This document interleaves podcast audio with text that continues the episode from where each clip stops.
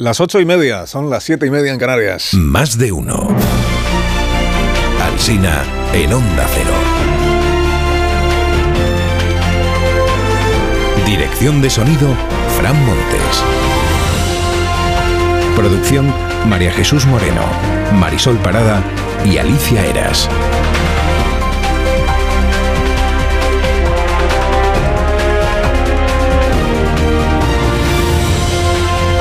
Seguimos estrenando esta semanita corta en lo, de trabajar, corta para la mayoría de los ciudadanos de este país que trabajan hoy y mañana. Y luego ya el miércoles pues no. Y el jueves habrá muchos que tampoco. Y el viernes pues casi ninguno. Y luego ya el fin de semana. O sea que... Nos podemos quejar, ¿no?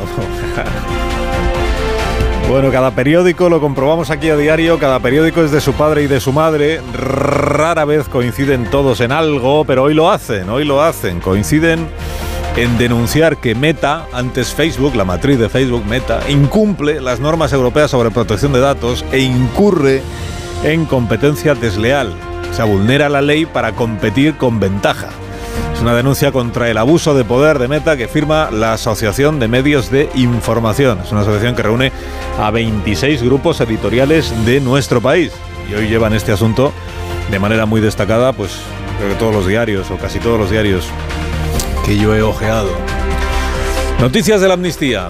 La incansable labor evangelizadora que viene haciendo el PSOE y sus satélites para convertir a España a la nueva fe de la amnistía no parece que dé fruto. La apertura del diario El País de hoy es una encuesta que dice que el 60% de los ciudadanos rechaza la amnistía por injusta y porque es un privilegio, la impunidad.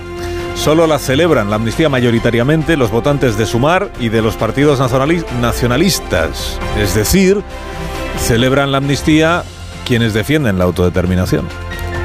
Para el 85% de los ciudadanos, dice esta encuesta, la razón de conceder ahora la amnistía es poder gobernar. Poder gobernar. Solo al 35% le parece que se hace para mejorar la relación de Cataluña con el resto de España. Y son respuestas compatibles, o sea que se permite que el encuestado responda a la vez, si quiere, poder gobernar y mejorar la relación de. Pero solo lo hace el 35%, solo. Otro dato de este mismo sondeo, la mayoría opina que no se ha garantizado que la vía unilateral esté descartada. O sea que el argumentario no, prospera, presidente. Ver que insistir, insistir, insistir. El mundo revela esta mañana que Junts y el PSOE intercambiaron hasta 18 borradores de la ley de amnistía y que el proyecto actual no será el definitivo porque los socialistas creen que lo tumbaría Europa por incluir la amnistía a delitos de terrorismo. El truco este que se hizo de amnistiar a quienes estén procesados o condenados, pero sin sentencia firme. Como todavía no se ha terminado de demostrar que sean autores de un delito, estos sí se pueden amnistiar, los de sentencia firme no. Todo esto pensando en tsunami alrededores. Bueno, la primera propuesta del PSOE, dice el mundo, fue el 20 de septiembre. La primera propuesta que el PSOE hizo llegar a Junts, 20 de septiembre, todavía no había perdido Feijó la investidura. Y la primera propuesta se refería solo a amnistiar lo del año 2017. El PSOE acabó aceptando nueve años más, entre el 2013 y el 2023. A vueltas con el diplomático de compañía Francisco Galindo, el señor verificador, señor Galindo. Pedro J dice en el español hoy que Galindo tenía que llamarse, tenía que llamarse Galindo, dice, de la guerra sucia a la política sucia. Iván Redondo concede en la vanguardia que en España no te puedes llamar Galindo sin ser controvertido, pero celebra la elección del salvadoreño por estos cuatro motivos. Es diplomático, o sea, profesional de mediar sin tomar partido, viene de un país hermano, ha trabajado para la ONU y es verificador y no mediador, o sea, es un notario y no alguien que lleva propuestas a una negociación.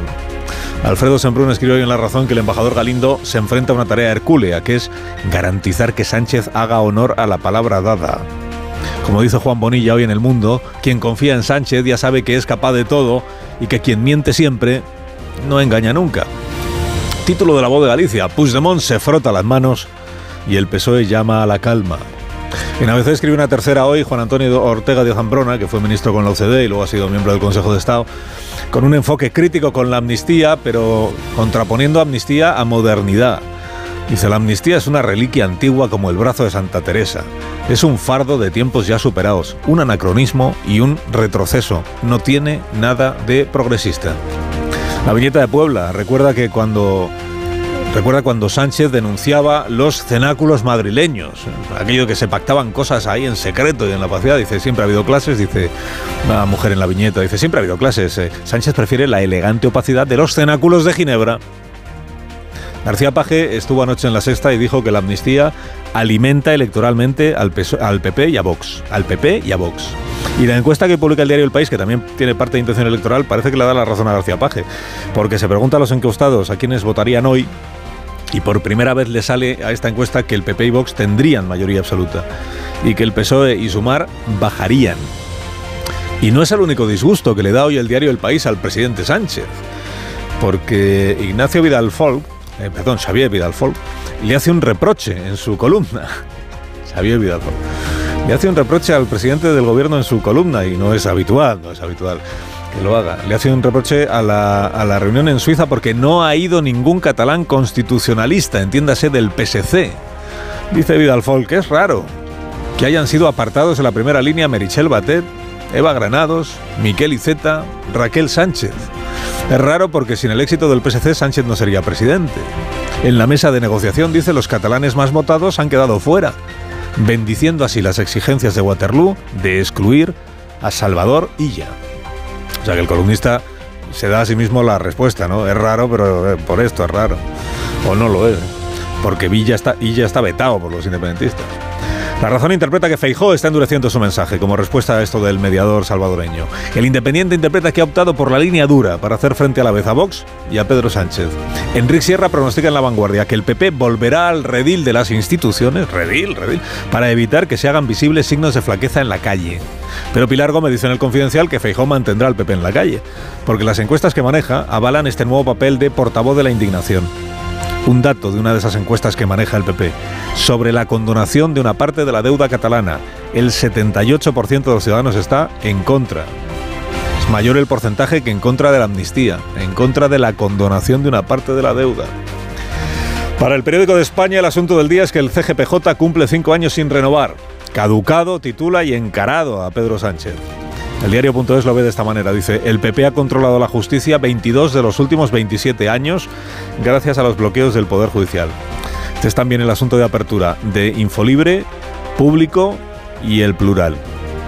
En el diario leo además que un juez ha pedido al gobierno que desclasifique los documentos reservados del espionaje con Pegasus a Per Aragonés. Quiere saber si el CNI tiene licencia para utilizar Pegasus y qué, o sea, si ha comprado la licencia y qué personas del centro participaron en la compra y en el uso de ese software. Recuérdese que Pegasus llevó a Esquerra a exigir la cabeza de Margarita Robles y que para no entregarla, el gobierno entregó la cabeza de Paz Esteban, la directora del CNI. La verdad de Murcia ha publicado una esquela de la que dio cuenta a las siete y media aquí Rosa Belmonte. La fallecida es una señora de nombre doña Josefa Sánchez Espinosa y entre sus afligidos, dice la esquela, está su hijo Antonio. Bueno, lo que dice la esquela es afligidos Antonio Escolar, hijo de la difunta, locutor de la radiodifusión murciana que tan injustamente fue tratado en el ERE de Onda Regional y que a pesar de haber ganado el juicio nunca se pudo reincorporar porque había muerto. El milagro de esta esquela, el milagro que encierra la esquela, es que el difunto Antonio está afligido por el fallecimiento de su madre. Y se murió con Chabelasco. El mundo hoy reprueba a Marisa Paredes por haber reaccionado a la llegada de Díaz Ayuso a la capilla ardiente con un ¿qué hace aquí? ¡Fuera! Dice exabrupto inoportuno. Y Pepe Sacristán cuenta hoy en el país que para Concha había tres besos de cine que habían pasado a la eternidad. El de Red Barlet y, y Escarlata O'Hara en Lo que el viento se llevó, el de Maureen O'Hara y John Wayne en El hombre tranquilo, y el que se dieron Concha Velasco y Pepe Sacristán en La colmena.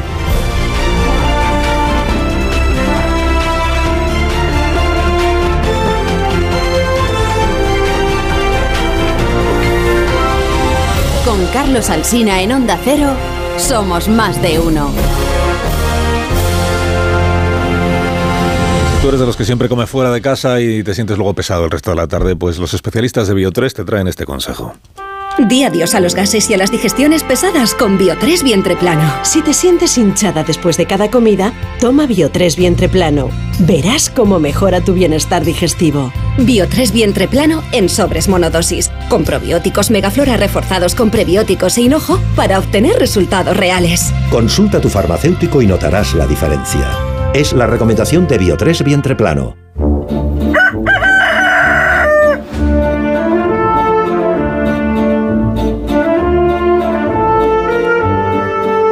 Tocayo La Torre, como cada mañana a esta misma hora. Buenos días, Rafa. Eh, buenos días, Carlos Alsina. Hubo un tiempo en que España se enorgullecía de exportar la experiencia de reconciliación de la transición. Se le preguntaba a los españoles que cómo habían conseguido superar las diferencias y aún los odios para poder fundar una democracia bastante apañada con sus problemas, pero al menos era homologable con la de cualquier otro país europeo. Algo ha cambiado para que ahora hayamos recurrido a la experiencia emancipadora del Salvador y no es algo bueno. Eh, es curioso que todavía traten de convencer de que conseguirán que Puigdemont se vaya de vacío de esa mesa de negociación verificada por el buen Francisco Galindo, con todo lo que ya ha conseguido. En seis meses ha avanzado lo que no había avanzado en seis años, ¿eh?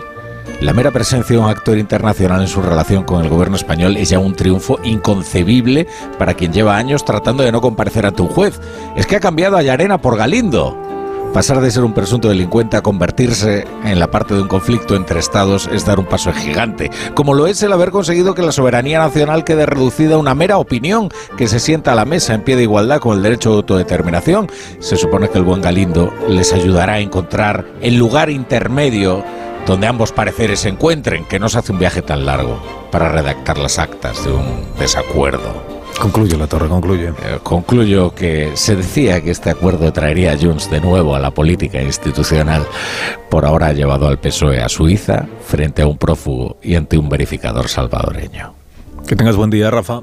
Que tengas buen lunes y gracias como siempre por madrugar con nosotros. Es mi trabajo, ya sabes. Estará aquí Rafa, el Gallo La Torre estará aquí el miércoles, aunque sea fiesta, y el viernes, aunque sea fiesta, y el jueves, aunque sea puente, ya lo tiene firma. ¿Qué tal, Marisol Parada? Buenos días. Buenos días, Carlos Alsina. Buenos días. Unos Callahan para estas personas que van a ser presentadas de inmediato. Porque ellos saben que caminar es el mejor deporte, pero para que puedan disfrutar de sus paseos no deben olvidarse equiparse con los zapatos adecuados, los Callahan, que están diseñados para caminar, pensados para ofrecerte en tu día a día la máxima comodidad, estabilidad y amortiguación y una experiencia única al caminar. Cuida la salud de tus pies con Callahan Adaptation, el zapato que se adapta al pie y a tu forma de caminar fabricados en España por expertos artesanos, a la venta en las mejores zapaterías y en callahan.es. Tecnología, diseño y confort a buen precio.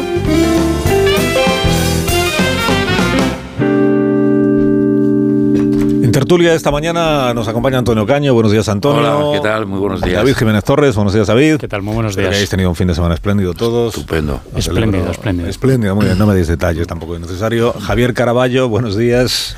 Muy buenos días. También habrá tenido un fin de semana espléndido, o tal vez no. Sí, porque ha llovido por aquí y está muy bien. Bueno, pues enhorabuena. Eh, Marta García Ayer, buenos días. Buenos días. Y Amon Rubén, buenos días también para ti. Espléndido hasta que marcó Joao Félix en el en Montjuic. yo de, Amon no he dicho nada. Hasta ese momento iba todo bien. Bueno, pero, pues adelante, que la, que la vida sigue. Sí, hombre, claro. Y estamos ahí arriba, de todas formas, con un partido menos. Hay que anotarlo también esto. Y un poquito menos de voz también te noto. Sí, pero será por insultar a Joao Félix de todas las formas que se me ocurrieron. y el frío, seguro. Era minoría en el campo, ¿eh? También lo me, me, lo creo. Me lo creo. sí, créetelo, créetelo. créetelo sí. Bueno, que mm, estuvo en el programa Salvados eh, Emiliano García Paje. Bueno, estuvo, el programa trataba sobre Emiliano García Paje, al que el que reunieron los responsables del programa pues con eh, militantes de su partido de otros partidos para que le expusieran sus pues, sus dudas, sus preguntas, sus inquietudes y algunas cosas que dijo el presidente Castilla-La Mancha y que someto a vuestra consideración. Por ejemplo, esto de que él eh, habría deseado que la negociación con los independentistas hubiera sido, digamos, una negociación un poco más exigente o más dura por parte del PSOE. Mantengo la tesis de que eh, desde el primer minuto había que mantener una posición negociadora más dura. Yo creo que lo razonable no es decir, yo voy a hacer gobierno, es, esto está difícil. Ponérselo difícil a los independentistas. Porque si tú desde el primer día, que es lo que estuvimos diciendo, nos empeñábamos en dejar claro que íbamos a gobernar al precio que fuera, el precio subía.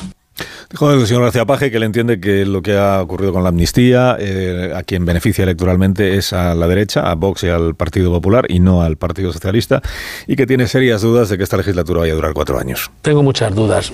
Yo veo dos momentos distintos de legislatura. Veo una parte de la legislatura hasta que Puigdemont pase por la Junquera tranquilamente, hasta ahí hay una legislatura, y otra cuando ya esté.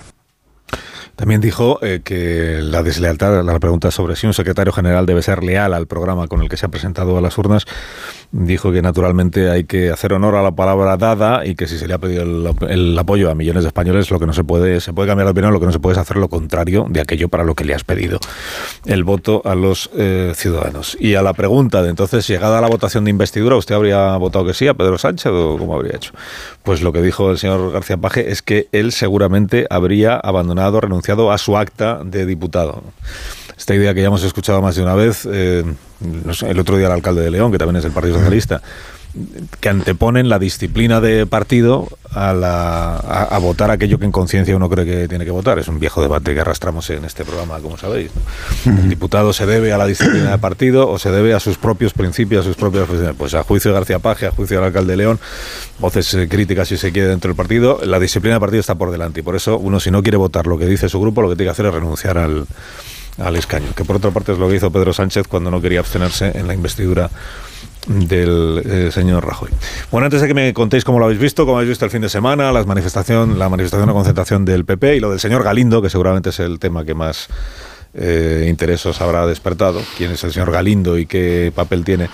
Eh, me dejáis que salude a Eneco Andueza, que es el candidato del Partido Socialista de Euskadi a las elecciones autonómicas del próximo año. Del próximo año como que igual son en marzo, o sea que son bastante inminentes.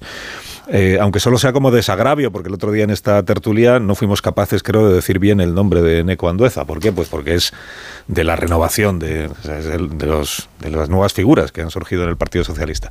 Eh, Andueza, buenos días. Hola, buenos días. Buenos días y gracias por atendernos esta mañana. Para, aquellos que no, que no hemos seguido la trayectoria de Neco Andueza, ¿quién es? ¿Quién, ¿Quién es usted? Pero ¿Cuáles serían, digamos, los rasgos más característicos de su trayectoria política, Eneco? Bueno, yo me definiría como una persona normal, ¿no? Una persona normal que desde luego ha tenido un recorrido vital y, político en el que el compromiso siempre ha sido la tónica dominante. Yo entro en, política muy joven, yo me afilié en el Partido Socialista a los 17 años, tengo actualmente 44. Mi primer cargo eh, institucional fue como concejal en el Ayuntamiento de Ordicia cubriendo la baja pues de un compañero que pues bueno, pues que fruto de la presión del acoso de, ETA renunció a su acta. Yo tomé posesión, eh, pues ejerciendo mi papel de concejal en una corporación en la que podemos decir que casi era tan fácil salir vivo como como muerto y a partir de ahí, pues bueno, he sido teniente alcalde en mi, en mi ciudad natal, en, Eibar, portavoz en las juntas generales de Guipúzcoa, secretario general de, de Guipúzcoa y ahora de Euskadi y, y, portavoz del Partido Socialista de Euskadi en el Parlamento Vasco. Y además es de la cofradía de Rubén Abón porque es taurino usted, ¿no?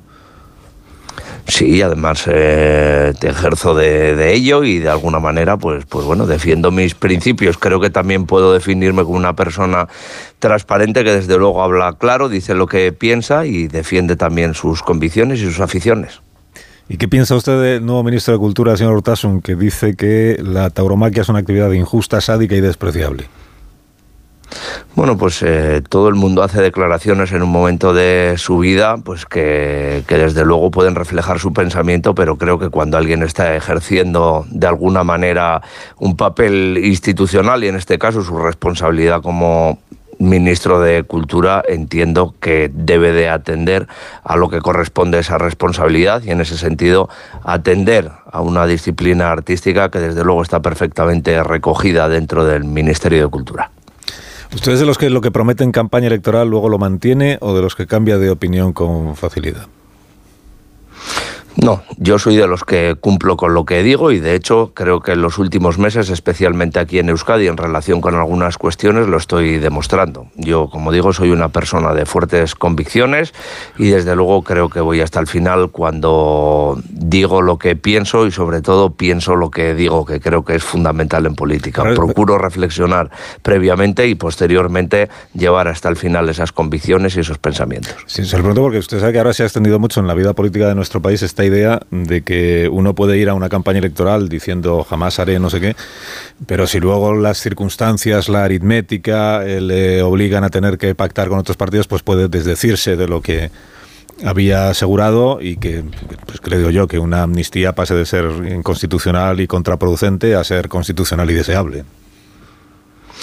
Bueno, mire, yo creo que en mi caso mi carga genética navarra desde luego me lleva no solo a, ser, mm, vamos a decir, que, que, muy perseverantes mis convicciones, sino como decía anteriormente, bueno, llevar hasta el final lo que, lo que pienso. Yo generalmente eh, suelo ser una persona muy fiel a mis principios y en este sentido creo que no suelo fallar. Ha sido la tónica dominante en mi vida desde que inicié mi carrera política, como decía, en un ayuntamiento en el que era muy difícil, en el que desde luego era muy complicado de llevar hasta el final las convicciones y la defensa de la paz y la, y la libertad, y lo estoy haciendo ahora en cuestiones tan relevantes como la ley de educación en, en Euskadi. Creo que hablo claro y que en ese sentido eh, digo, y digo lo que pienso y desde luego cumplo con lo que digo.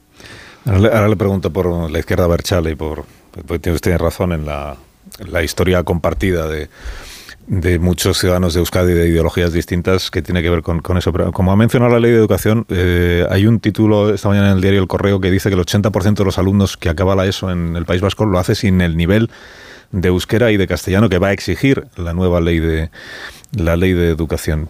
Eh, ¿Usted eh, se sacaría el B2 de, de, español y euskera? O sea, ¿su nivel en ambas lenguas es superior al de la media de los alumnos de la ESO o no? Pues mire, eh, en estos momentos no lo sé. Yo le puedo decir que yo he estudiado en el modelo D, que manejo ambas lenguas perfectamente y que no tengo ninguna dificultad para expresarme en euskera y en, y en castellano, también en algún otro idioma, pero desde luego yo creo que en estos momentos eso está garantizado y también digo que poner el acento única y exclusivamente en los modelos lingüísticos es un debate eh, que le encantan a los nacionalistas de uno u de otro corte. ¿no? Yo creo que la ley de educación de Euskadi tiene unos retos que me parece que son bastante más importantes en el rendimiento de los alumnos a nivel general, que creo que en muchas cuestiones está por debajo de la media de otras comunidades limítrofes, y desde luego también en, en superar problemas que creo que son comunes a todos los sistemas educativos en España, como la lucha contra el, contra el bullying, la dedicación de todos los medios necesarios para los niños y niñas con necesidades especiales. En fin, yo creo que hay cuestiones que también deben de ocupar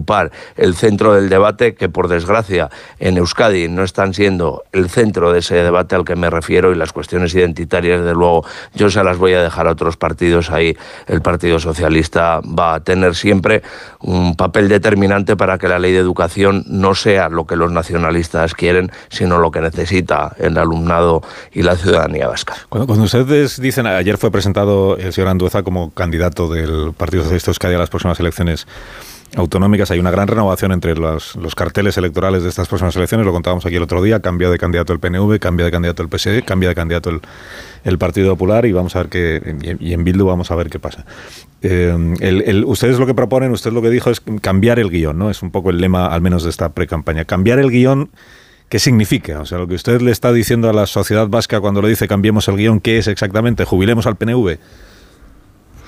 No, lo que le estamos diciendo a la sociedad vasca es que Euskadi necesita un nuevo impulso, ¿no? que entendemos que, pues, que de alguna manera hay algunos conflictos en algunos departamentos que está liderando el Partido Nacionalista Vasco que conviene resolver ¿no? y que conviene pues, que la sanidad pública vasca vuelva a tener el papel protagonista que tenía o que tuvo en décadas anteriores, que era un sistema de salud que era la envidia de todas las comunidades eh, autónomas de, España, que en la cuestión educativa, desde luego, pongamos el, el acento, en el rendimiento de los escolares y desde luego también en problemas que acabo de, mencionar, que resolvamos el conflicto de la archancha porque creo que es necesario que, en fin, que un cuerpo tan importante que vela por la seguridad de la ciudadanía vasca no tenga un conflicto eh, abierto tan, tan, tan evidente. En fin, yo creo que hay muchísimas cuestiones, como por ejemplo el papel que cobra en estos momentos la industria vasca, que necesita una política industrial verdadera, una inversión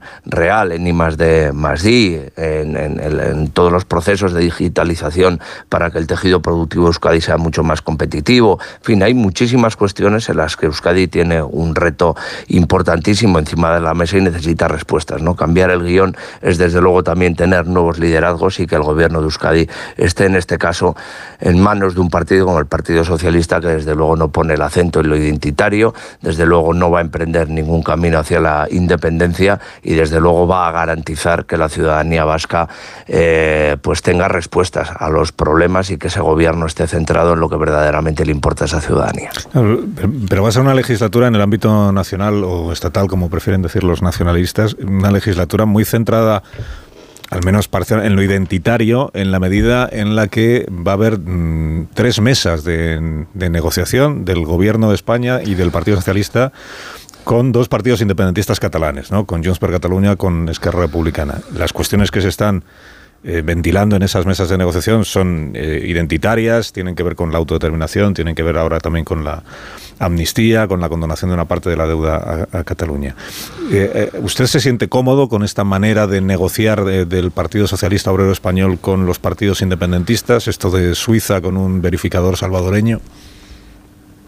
Mire, yo mmm, milito en el Partido Socialista de Euskadi, Euskadi Esquerra PSOE, y le puedo asegurar que sí ha habido una federación que lleva mm, en el ADN y de manera muy marcada la búsqueda del acuerdo y del entendimiento con el diferente, ha sido el Partido Socialista Euskadi. A mí no me molesta, me siento perfectamente cómodo porque entiendo que lo que está intentando el Partido Socialista Obrero Español es dotar de estabilidad a la sociedad catalana, en este caso, superar un conflicto y desde luego eh, dotar de una normalidad política a Cataluña y al resto de España que creo que es muy necesaria. En fin, todo lo que está ocurriendo en Cataluña todas las polémicas que de alguna manera eh, se están sirviendo encima de la mesa, nosotros ya las vivimos en su momento cuando el Partido Socialista apostó por dialogar para conquistar la paz en, en Euskadi. Vivimos momentos también muy tensos a todos los niveles y el tiempo, pues bueno, creo que nos ha dado la razón y afortunadamente a día de hoy, con la perspectiva del tiempo, puedo decir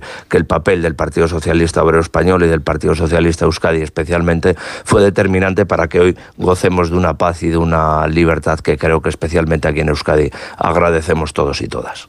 Pues que entonces no hubo que amnistiar a nadie, ¿no? Y, las reuniones del Partido Socialista de Euskadi con Batasunas se hicieron en el País Vasco, no en Suiza.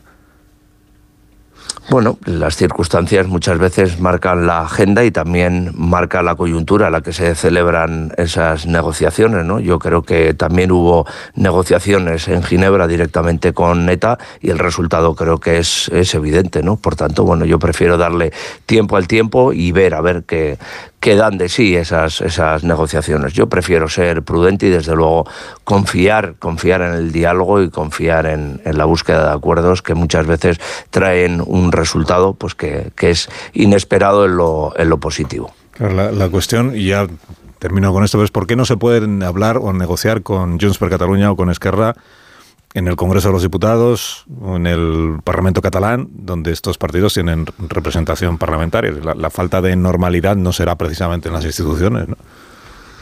Bueno, yo creo que es evidente que el Partido Socialista Obrero Español, como el Partido Socialista de, Cataluña, hablarán y hablan permanentemente con Junts y con Esquerra Republicana en el Congreso de los Diputados y en el Parlamento de Cataluña, ¿no?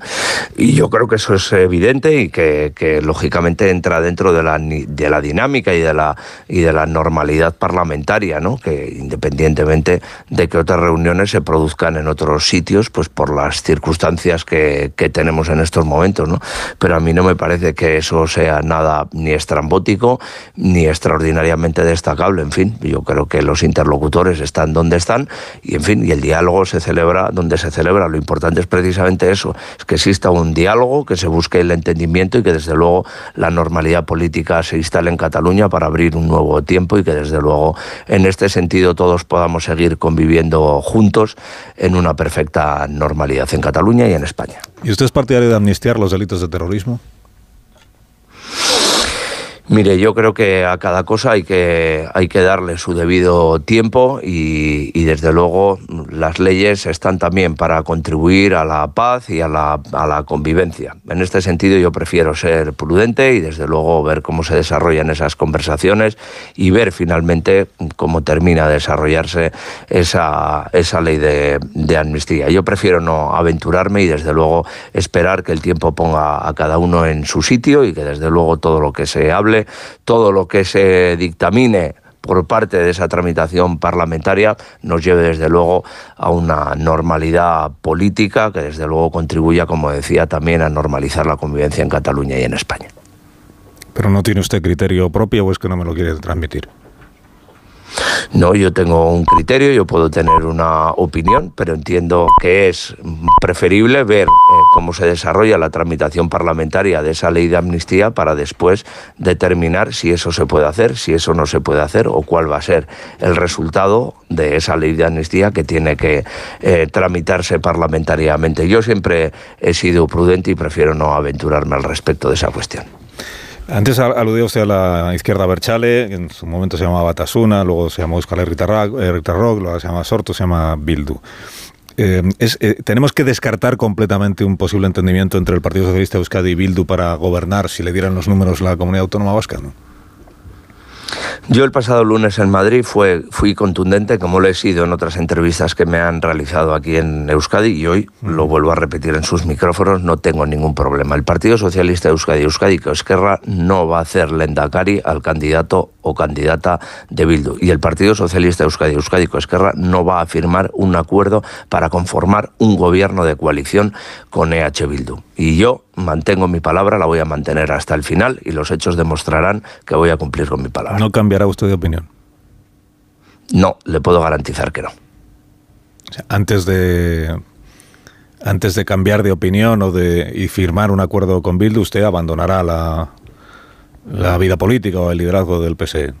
Esa es la palabra que usted. Yo le digo que en ese sentido soy una persona de palabra y los hechos demostrarán que yo no voy a hacerle en un candidato de Bildu ni voy a firmar un acuerdo para conformar un gobierno de coalición con EH Bildu. Y espero y deseo que el día después de las elecciones o días después podamos mantener una entrevista para que le pueda decir, señor Alsina, que usted como el señor Andueza es una persona de palabra. Iba a decir no como otros. Lo podrá decir, se lo puedo garantizar lo eh, podrá decir, se lo puedo garantizar. Estoy, estoy seguro de ello, eh, señor Andueza, pero le pregunto por qué. O sea, ¿por qué, el, ¿por qué el Partido Socialista de Euskadi no puede gobernar en coalición con Bildu?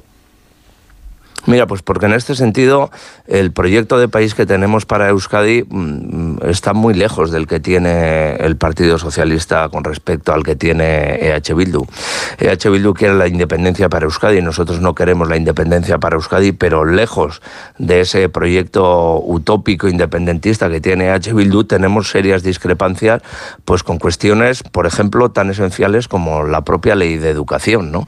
Por tanto, yo creo que hay en algunas situaciones en las que evidentemente nos separa el proyecto de país, nos separa la visión de la realidad y nos separa precisamente una capacidad de gobernar que en nuestro caso se ha puesto en evidencia que es muy eficaz y en el caso de H. Bildu se ha demostrado, como ocurrió en aquella legislatura que gobernó en Guipúzcoa, que es absolutamente eh, ineficaz y desde luego que nos lleva a los demás a tener que resolver problemas cuando venimos por detrás y les sustituimos en los gobiernos. ¿no? Por tanto, creo que en estos momentos es mucho más productivo y mucho más eficiente en Euskadi tener un gobierno liderado por los socialistas que por cualquier otro partido. ¿El PNV es de derechas para usted o no?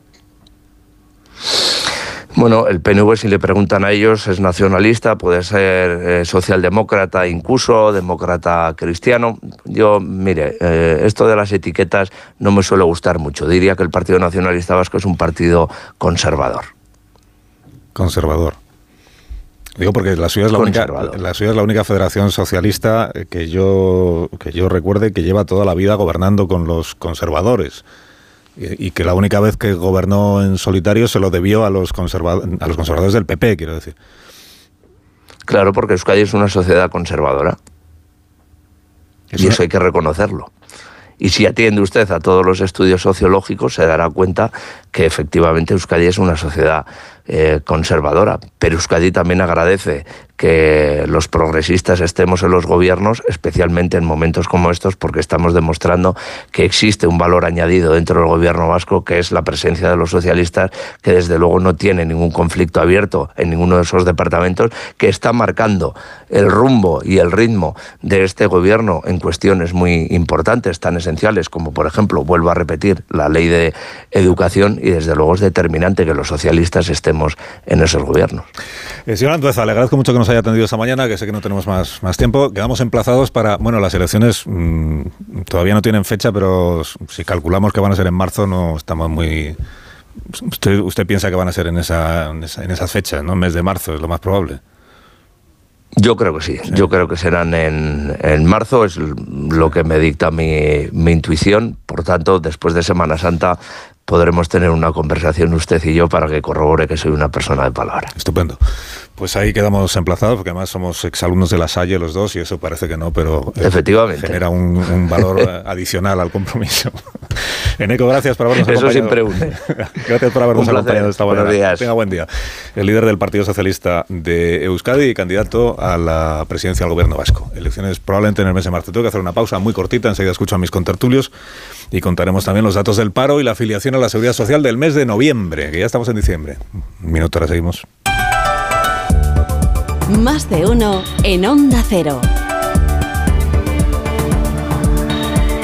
Carlos Alsina. Más de uno en Onda Cero.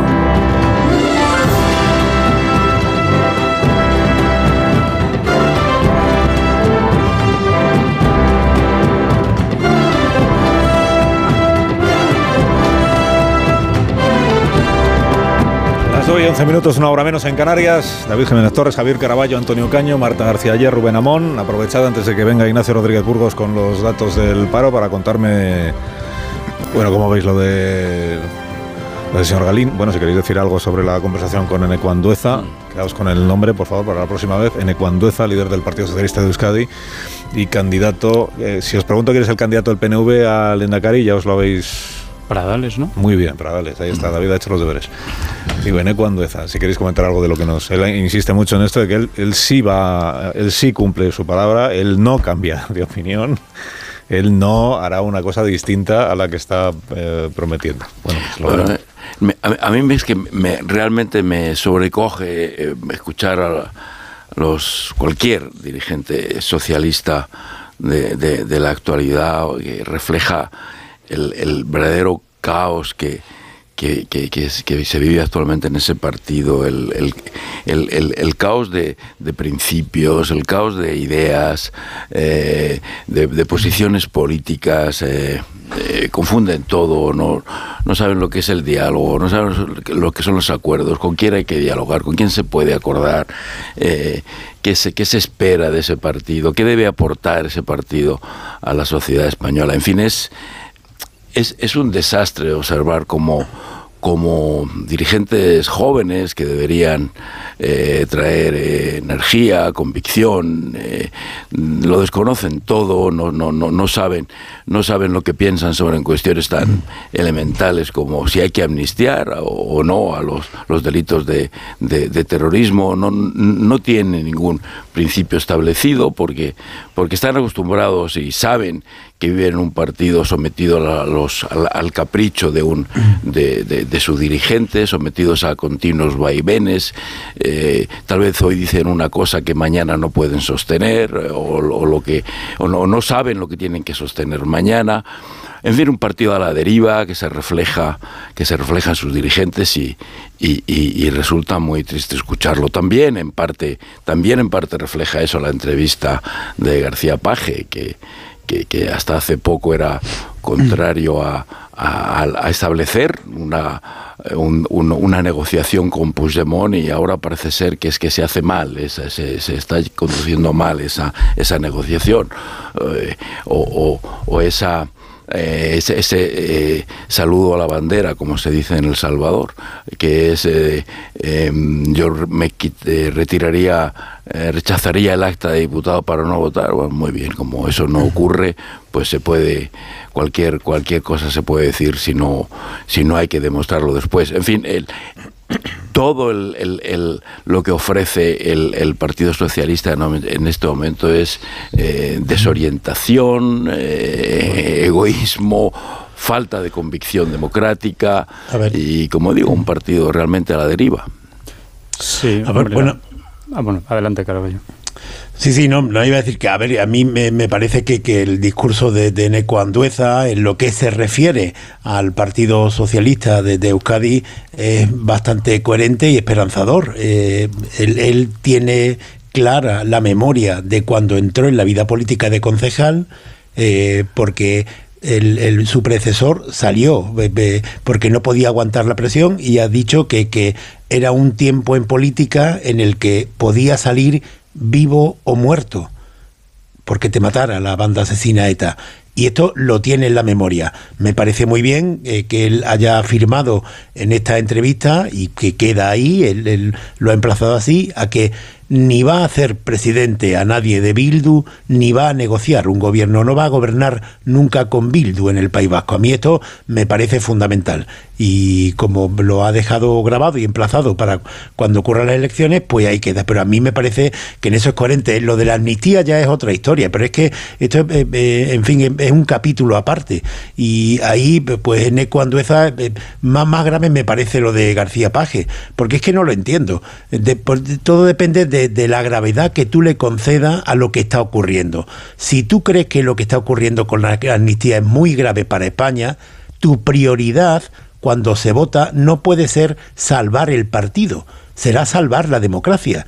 Y entonces, no, no, si, si yo me planteara eso, que quiere decir que, que eh, Castilla-La Mancha tiene en el Congreso de Diputados eh, eh, diputados suficientes como por lo menos lo que dependen directamente de García Paje, para haber hecho tambalear la legislatura. Entonces, si, si de verdad me está diciendo García Paje que él considera que lo que está ocurriendo es muy grave, no entiendo que la, ante la elección de salvar al partido y por eso yo no seguiría de diputado o salvar a la democracia española, opte por salvar al partido, porque entonces no puede ser verdad que usted piense que lo que está ocurriendo es muy grave.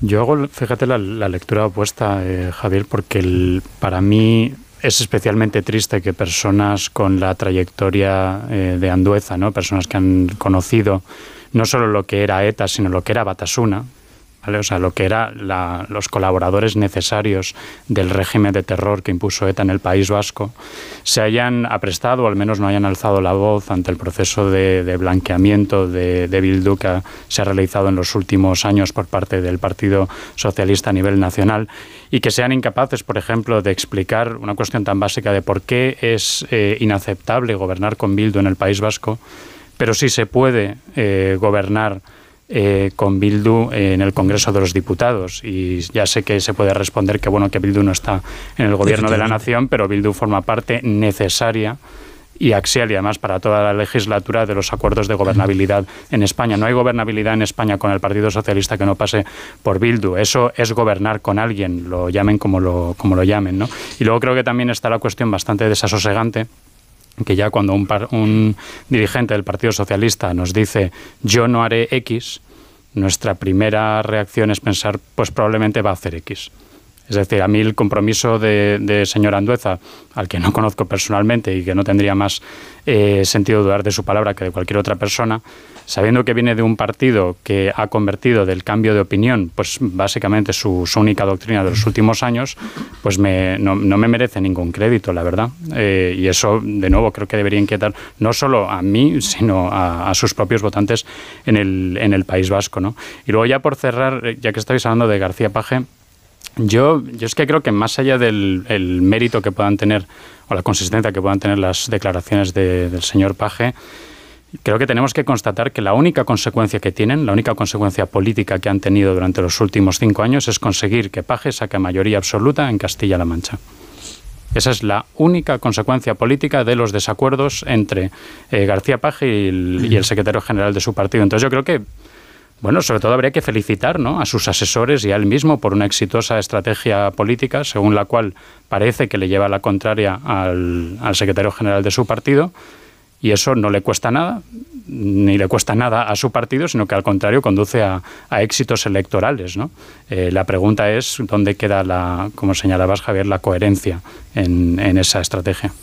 Es que yo creo que eh, Pedro Sánchez está traumatizando la, democracia en unos términos tan graves que nos resultan inverosímiles de cómo van progresando sus iniciativas.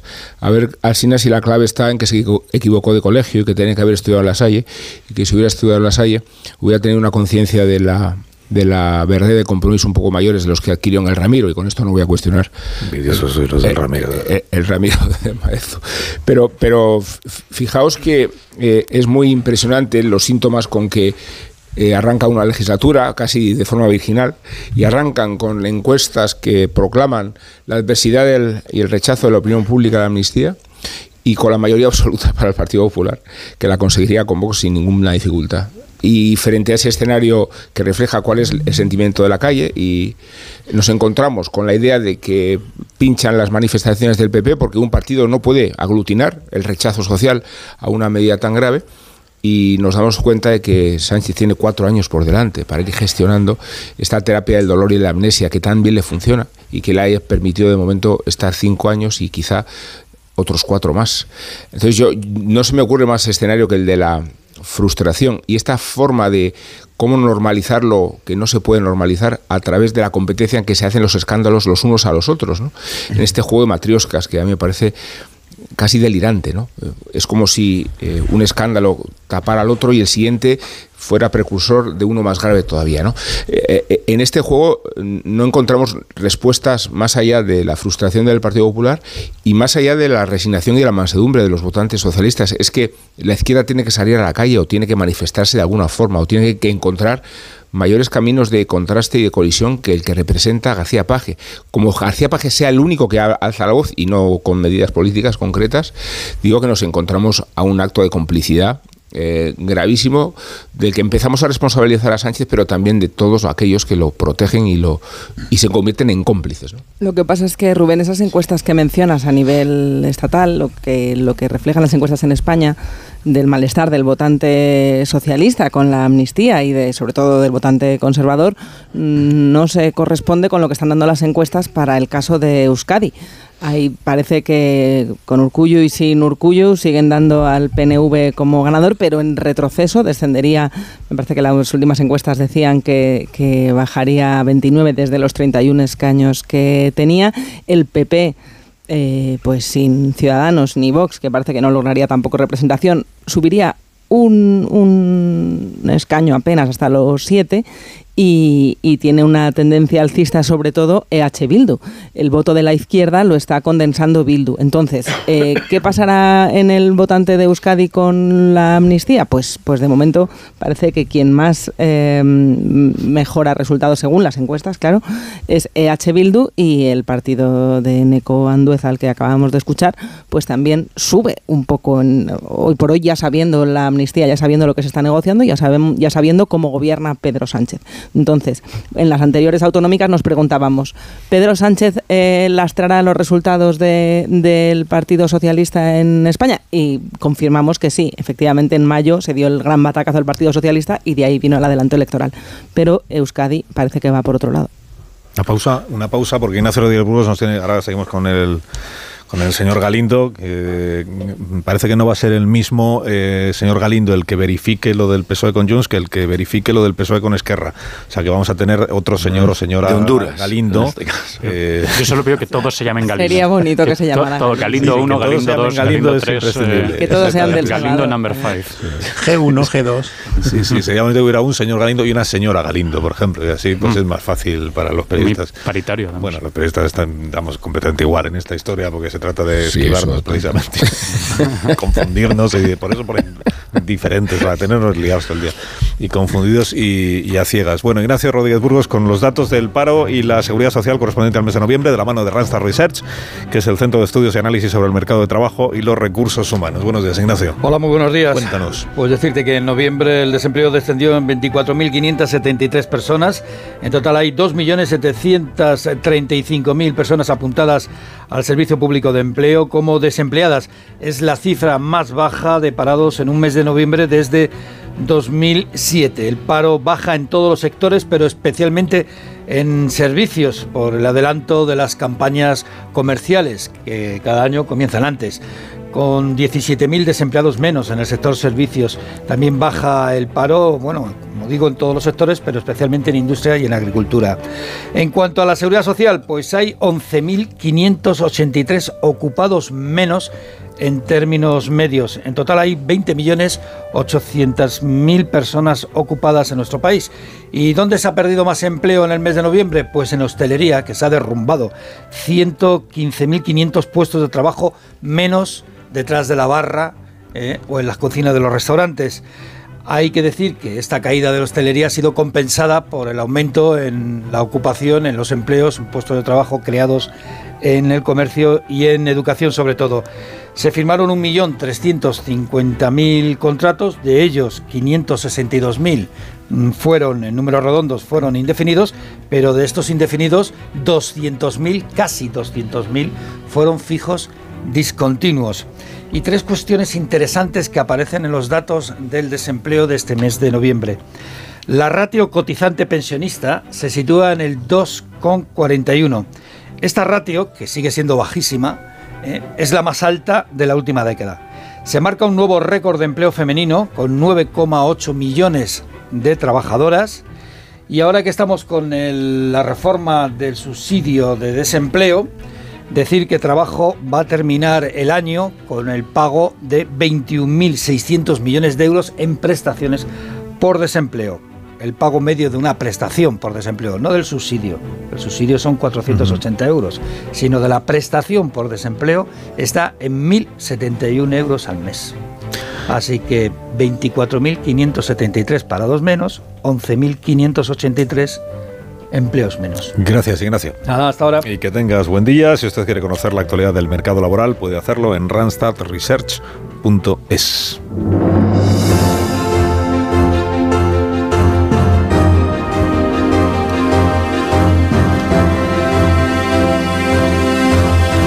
estoy escuchando a vosotros, estoy hojeando el libro Tierra Firme que sale hoy a la venta, el, el libro del que es autora bueno, a ver, no, en la. A ver. Perdón, eh, el libro del que es eh, autor el presidente del gobierno, aunque sea como una conversación con Irene Lozano. Mm. Bueno, pero que aparece en la portada, pues es Sánchez. Eh, Tierra firme. Estoy aquí ojeando, que en realidad es, un libro de. o sea, es largo, es largo. Esto que se está comentando estos días, pues sí que le cunde el tiempo al presidente. El prólogo del libro, el prólogo que son, son capítulos muy cortos, ya iréis viendo, pero el libro es muy largo. El prólogo es el que se refiere a estos días que se han pasado desde las elecciones municipales hasta el día de hoy. Todo lo demás, todo el grueso del libro es un repaso de su eh, labor en el gobierno desde que empezó en el gobierno, incluida toda la etapa de la pandemia. Vamos, yo creo que el libro en realidad empezaría donde terminó el anterior, que es el manual de resistencia. Por lo que yo he ojeado, me ha parecido más interesante el manual de resistencia que este también, os lo digo, pero es una impresión puramente personal. Eh, mm. Pero tengo la sensación, pero es, no es información, es intuición, de que en realidad el libro está escrito... Eh, con vistas a un posible abandono del gobierno, o sea, que hubiera perdido las elecciones y hubiera perdido la presidencia, y entonces es el libro de memorias de un presidente que ya no lo es. Luego, pero es una pura intuición por cómo está estructurado. ¿eh? Eh, y veo que se le, ha, se le ha añadido, esa es mi impresión, un prólogo que habla de, estos de esta última etapa. Todo lo demás serviría aunque Sánchez no, no fuera presidente del gobierno.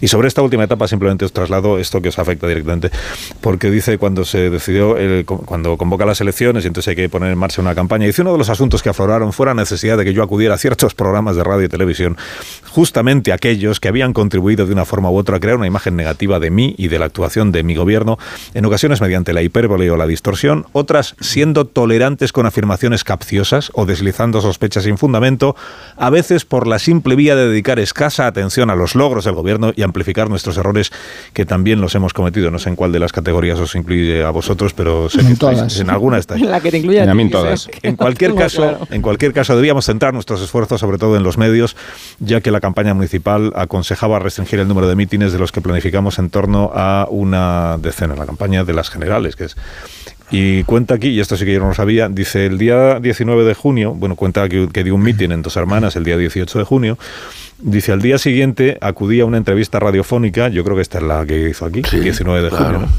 Al día siguiente acudí a una entrevista radiofónica. Una bajada de las defensas me había provocado una otitis, hmm. pero las exigencias de la campaña no me permitían eludir ningún compromiso. Eh, pues ya lo lamento, porque podíamos haber dejado la entrevista para otro día que estuviera el presidente en, plenas facultades. no sabía yo que estaba bajo de defensas el día que vino. De verdad que no lo sabía. Si lo hubiera sabido. Y luego ya dice eh, pues que se enfrentó a, programas ya en los que siempre se subrayaba la emocionalidad negativa que presentaba de él una imagen distorsionada. Dice, no creo que haya ningún presidente de gobierno, ni en nuestro país ni en ningún otro, que no haya modificado sus posiciones políticas al llegar al poder. Y ahí ya entran los clásicos. Rajoy subió los impuestos.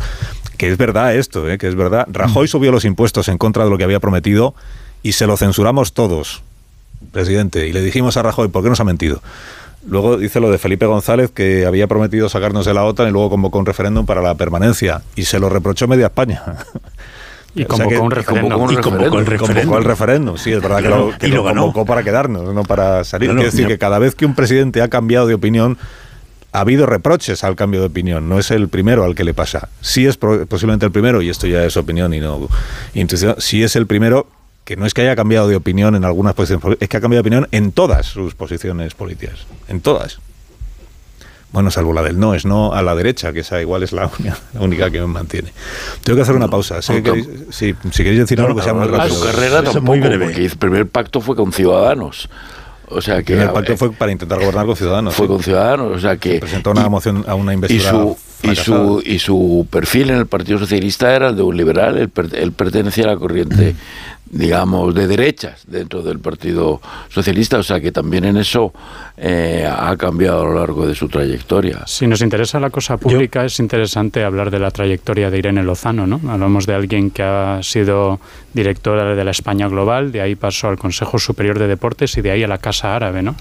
Y uno se pregunta, pues, qué les faltaba en el currículum a los expertos en diplomacia cultural, a los expertos en derecho deportivo o a los expertos en el mundo árabe que no han accedido a esos cargos eh, a los que sí ha accedido ella, ¿no? Pues quizás lo que les faltaba era escribirle libros al presidente. No iba a decir que solamente que, el libro se puede inscribir por lo que estás contando en la, en la categoría de peñazo y que es eh, una suerte que la Eso. eso. es un juicio precipitado, no, esa es mi, conclusión. Una, emocionalidad negativa. publica una editorial magnífica, que no he dicho yo eso. Mi conclusión. Y que es una suerte que la Otiti la trajera de casa, que no se fuera del, de la entrevista con la Otiti por las preguntas. Está muy bien eso. Bueno, un minuto, no, he dicho yo que sea un peñazo, ¿eh? he dicho que de lo que llevo mirado no encuentro grandes eh, novedades. El relato de, lo que pasó desde las municipales hasta hoy es el que ha hecho el presidente en, público repetidamente, incluido el relato sobre su debate con Feijo aquí en Antena 3, la sexta y Onda Cero, que lo que explica es que él se encuentra, se le sorprende encontrarse con un Feijóo que no para de mentir y que ante eso pues él... Sí, él que es un amigo de la verdad. Una pausa. Esto lo ha dicho David Jiménez Torres, David Jiménez Torres, presidente. ¿no? y lo una pausa, ahora seguimos. Más de uno. Onda Cero. Carlos Alsina. No te pierdas las cero.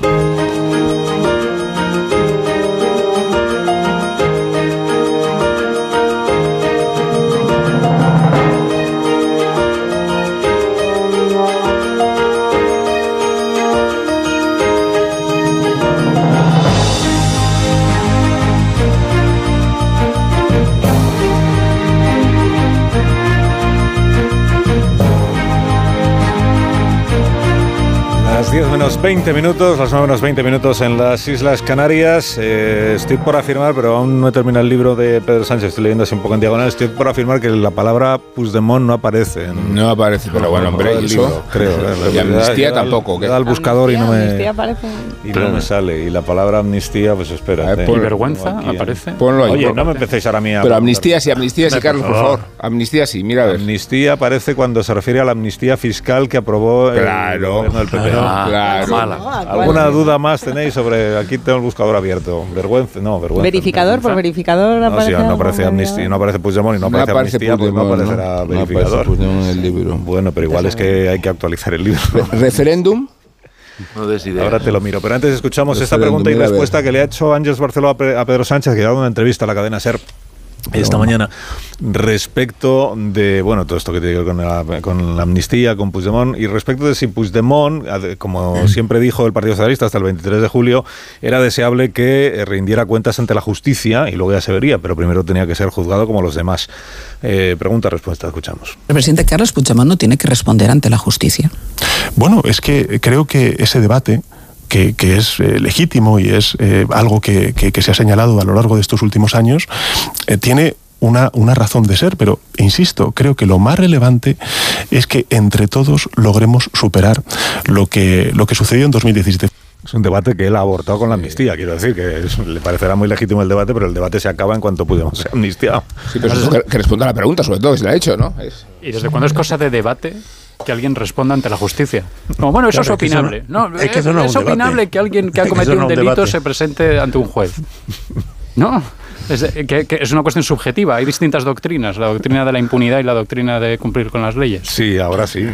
Ahora sí, hay dos doctrinas, pero sobre todo es que no va a haber ningún debate, que, no lo ha debatido con, con nadie. Bueno, pues, pues esto es sobre... Eh, sobre, no, pero pues, un referéndum aparece en el libro tres veces, una para hablar del referéndum de Felipe González y la OTAN y dos para hablar del referéndum del Brexit. ¿Alguna curiosidad más tenéis? Muy bien. Bueno, que, ha dicho el presidente en esta misma entrevista que probablemente que serán verificadores distintos, ¿eh? el de Junts y el de Esquerra, y que le sorprende mucho que la derecha se escandalice por la eh, conversación en Suiza, la negociación en Suiza con Junts per Cataluña, porque él recuerda que Aznar se reunió en Suiza con ETA. Lo estamos haciendo a nivel de partidos. Está comparando a Puigdemont con ETA. No claro, es que, aparte que no se escandaliza la derecha, se escandaliza todo el país, tiene todo el país escandalizado. Lo que ocurre es que una parte de ese país está en silencio porque, porque bueno, una parte está en silencio por prudencia, porque afortunadamente tenemos una sociedad mucho más prudente que nuestros dirigentes políticos y otra parte está en silencio por, por, por fidelidad y lealtad a Sánchez pero todo el país está escandalizado. ¿Cómo que se escandaliza la derecha? Bueno, Antonio, a lo, mejor, a alguien le parece normal que un señor experto en la eh, crisis de refugiados de Tayikistán sea quien intermedie entre dos partidos con representación parlamentaria. Oye, que a lo mejor sí, que a Puigdemont le parece, disparate. A Puigdemont le parece muy, muy, lógico. Es que la palabra que ha utilizado Antonio es la correcta. Yo creo que estamos se está utilizando mucho la palabra humillación. Yo creo que la, la más ajustada es la de disparate. es que es un absoluto disparate que se presente como reunión de dos partidos el que hayan ido hasta Ginebra cuando están los dos en el Congreso. O sea, ¿por qué si es una reunión entre dos partidos que están representados en el Congreso no se pueden reunir en el propio Congreso? ¿Qué sentido tiene este de que, de que vaya? Bueno, el sentido es darle la razón a Puigdemont, porque de las... un experto en derechos humanos hace dudar que, España y, esto es, y efectivamente esto es lo serio. O sea, ya no es solo la, la, cuestión del delirio que todo esto supone, sino que efectivamente esto viene a escenificar que era mentira lo que dijo la democracia española durante 2017, que esto era una cuestión interna. ¿Os acordáis que esta fue una cuestión fundamental a la hora de bloquear el esfuerzo de los independentistas catalanes de internacionalizar la, cuestión, lo que estaba pasando, pedir la intervención de la Unión Europea. La tesis que se defendió es que esto era una cuestión interna de España. Y efectivamente nuestros socios europeos aceptaron esto. Y ahora, ahora lo que está haciendo el Partido Socialista, aceptando la mediación internacional, es que ese argumento ya para un futuro procés quede completamente invalidado. Pero David, que es la reunión establece un principio casi simétrico de dos estados con la peculiaridad de que uno es el opresor y el otro es el oprimido. A uno lo representa el secretario de organización de un partido y al otro una fuerza política que ni siquiera constituye la expresión popular de los catalanes, pero habla en nombre de todos ellos sin tener esa representación y todo eso en presencia de un mediador salvadoreño. Eh, es que es un experto. Y dentro de lo serio también, eh, ¿en qué queda, en qué posición queda el Parlamento español? Eh, estamos en un punto en el que si mañana cierra el Parlamento, nada cambia en la vida política española. La vida política española se sigue desarrollando exactamente igual que con el Parlamento formalmente abierto. Por cierto, los regímenes totalitarios también tienen sus parlamentos, ¿eh? donde que son lugares de trámite donde se aprueban eh, las leyes. Aparte de ese lugar de trámite en el que se aprueban las leyes, ¿alguien me puede decir otra función que de forma real y eficaz cumpla en este momento el Parlamento español? Yo no conozco ninguna otra, francamente. Lo que está ocurriendo... Eh, muy breve. Lo que, lo que está ocurriendo también es muy difícil de catalogar, que a mí me parece muy grave, que, que se reúnan en Ginebra con un mediador, pero es que cuando ves lo que está pasando realmente, es que eso va eh, dependiendo, un delirio, un bochorno, una humillación. Puigdemont está vendiendo que, que, se está sentando con el Estado español, pero eso es mentira. O sea, no hay ningún representante como tal del Estado español en esas reuniones de Ginebra. Está, eh, Puigdemont está volviendo a engañar a los independentistas porque esas reuniones que él está diciendo no se producen. Y, y es, un, un, bochorno evidente para la sociedad española que, que, un partido de gobierno como el Partido Socialista se preste a este, a este esperpento de negociar con, con, con, con un, con un mediador eh, sudamericano. Este delirio solamente entra en la cabeza de, de, un personaje como, como Rodríguez Zapatero, eh, pero eh, y que, que, que todo esto pueda servirle al Partido Socialista para justificarlo, pues no me cabe la menor duda. La, la, la, mayoría de la sociedad española, como en esta encuesta de, del país de hoy, lo tiene muy claro. Esto es un privilegio y una injusticia y porque no se han puesto más apelativos, porque se hubieran sumado, incluso con porcentajes muy altos en, en, en el País Vasco y en Cataluña, que lo considera exactamente así. Pero yo creo que la gente, eh, por lo que veo en la calle, lo de la indignación, que la gente lo vea muy claro, eh, sí, eh, lo ve así, que, es un privilegio y una injusticia. Pero que haya un estado de indignación en las calles, yo sinceramente tampoco veo eso. digo que sobre esta encuesta que mencionaba Caraballo, que es una encuesta del diario El País, para que quede claro que no es la eh, malvada derecha político-mediática, económica, judicial que eh, eh, deshumaniza al presidente víctima tal, que la encuesta del país lo que dice es que el 60% de los españoles, o sea, se les, se les pregunta a los ciudadanos españoles por la amnistía y se le dice cuando usted escucha la palabra amnistía, ¿qué le viene a la cabeza? Y se le dan cuatro opciones, privilegio, injusticia, convivencia, integración. El 59, eh, casi el 60% dice privilegio, casi el 60% dice injusticia, hay un 38% que dice convivencia y hay un 33% que dice integración. La suma de los porcentajes no da 100 porque se pueden decir varias palabras. Quien quiera podría haber dicho privilegio, injusticia, convivencia, integración toda la vez, pero son, son pocos. Digo, luego, luego es cuando se pregunta por comunidades autónomas. Lo digo porque al presidente se le ha preguntado en la entrevista a la cadena SER por esta encuesta, que lo que viene a reflejar es que la mayoría social de este país no ve bien la amnistía. Así lo expresa el propio periódico, ¿no? Hay un rechazo social mayoritario a la amnistía. El presidente del gobierno sabe que ese rechazo está ahí. Sabe que eso es así, por más que en el Parlamento vaya a tener votos suficientes como para sacarla adelante. Pero es consciente, porque los números están aquí, es consciente de que la sociedad española no está por la amnistía y no ha comprado el argumento del gobierno de que es por la convivencia y la integración. Se le, ha preguntado, se le ha preguntado a Sánchez y él eh, lo que ha contestado sobre este asunto de la encuesta, a ver si ahora lo encuentro porque lo he perdido, es, dice, lo que me llama positivamente la atención, dice el presidente, lo que me llama positivamente la atención es que la sociedad catalana, en un 70%, está pidiendo estas medidas de gracia. Y añade, dice, a la ciudadanía que vive fuera de Cataluña y a la que vive dentro pero tiene dudas, lo que les digo es que miremos los efectos balsámicos que tuvieron los indultos en la política catalana y en el conjunto de la política española, porque eso es un hecho. decir, sobre la, sobre la sociedad catalana, que dice el presidente que el 70% pide las medidas de gracia, y tengo aquí el dato de la encuesta, que con estas mismas cuatro palabras que os he dicho, eh, dicen 40% de los catalanes dice privilegio cuando escucha amnistía, 42% dice injusticia cuando escucha amnistía, y luego hay un 51% que dice integración y un 53% que dice convivencia. Que el 70% no está en ninguna parte. En la cabeza del presidente. Claro. Pero si es que le da igual, si es que no, eh, entendamos que este es un presidente que no pretende gobernar para la mayoría de los ciudadanos, es que ni siquiera está en su cabeza intentarlo. Él gobierna para seguir gobernando y para eso se requieren las mayorías, eh, los respaldos que se, que se requieran, pero ya ha, ha, renunciado a ser el presidente de la mayoría de los españoles, no gobierna, pero le da igual la encuesta. Él sabe eh, es que es necesario esta encuesta para saber que la mayoría de los españoles estaban en contra de, están en contra de la amnistía. Yo, para mí, francamente, no era necesario. Es, es, es, es una realidad que, cualquiera de nosotros podemos constatar en nuestra actividad, eh, en nuestra actividad diaria, que el país está en contra de la amnistía.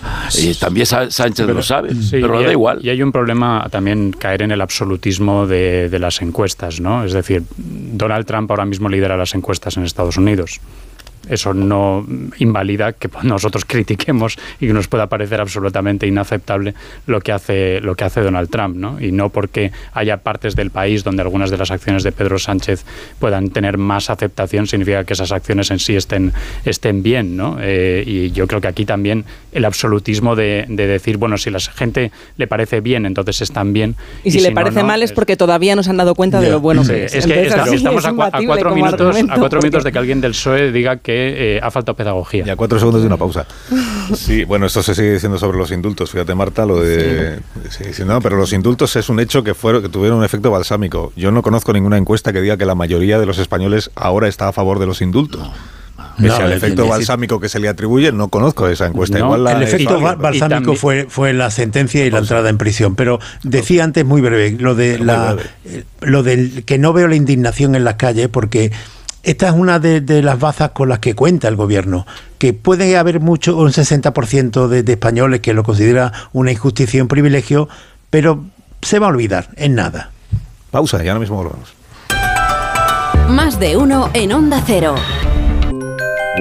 ¿A quién amnistías esta mañana, Amón? Bueno, puede que muchos españoles y foráneos hayan descubierto la existencia de Juan Ortega este mismo fin de semana cuando trascendió la noticia del plantón lucial de Enjerez de la Frontera. No se presentó a última hora el exquisito torero sevillano, quizá porque era la manera de rendir un homenaje a Curro Romero, maestro de las espantadas y protagonista de una entusiasta 90 cumpleaños.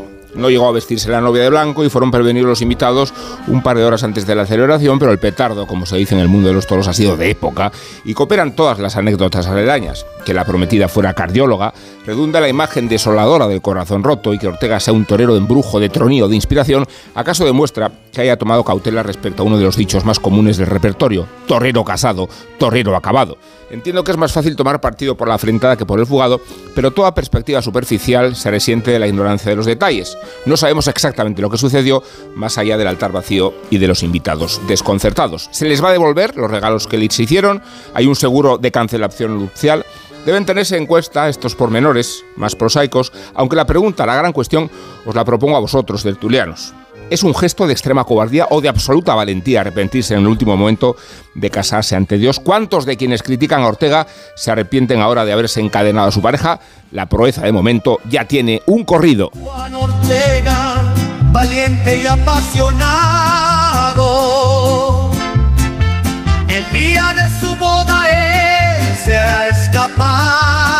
Deseo que tengáis un día estupendo. todos. Adiós, David.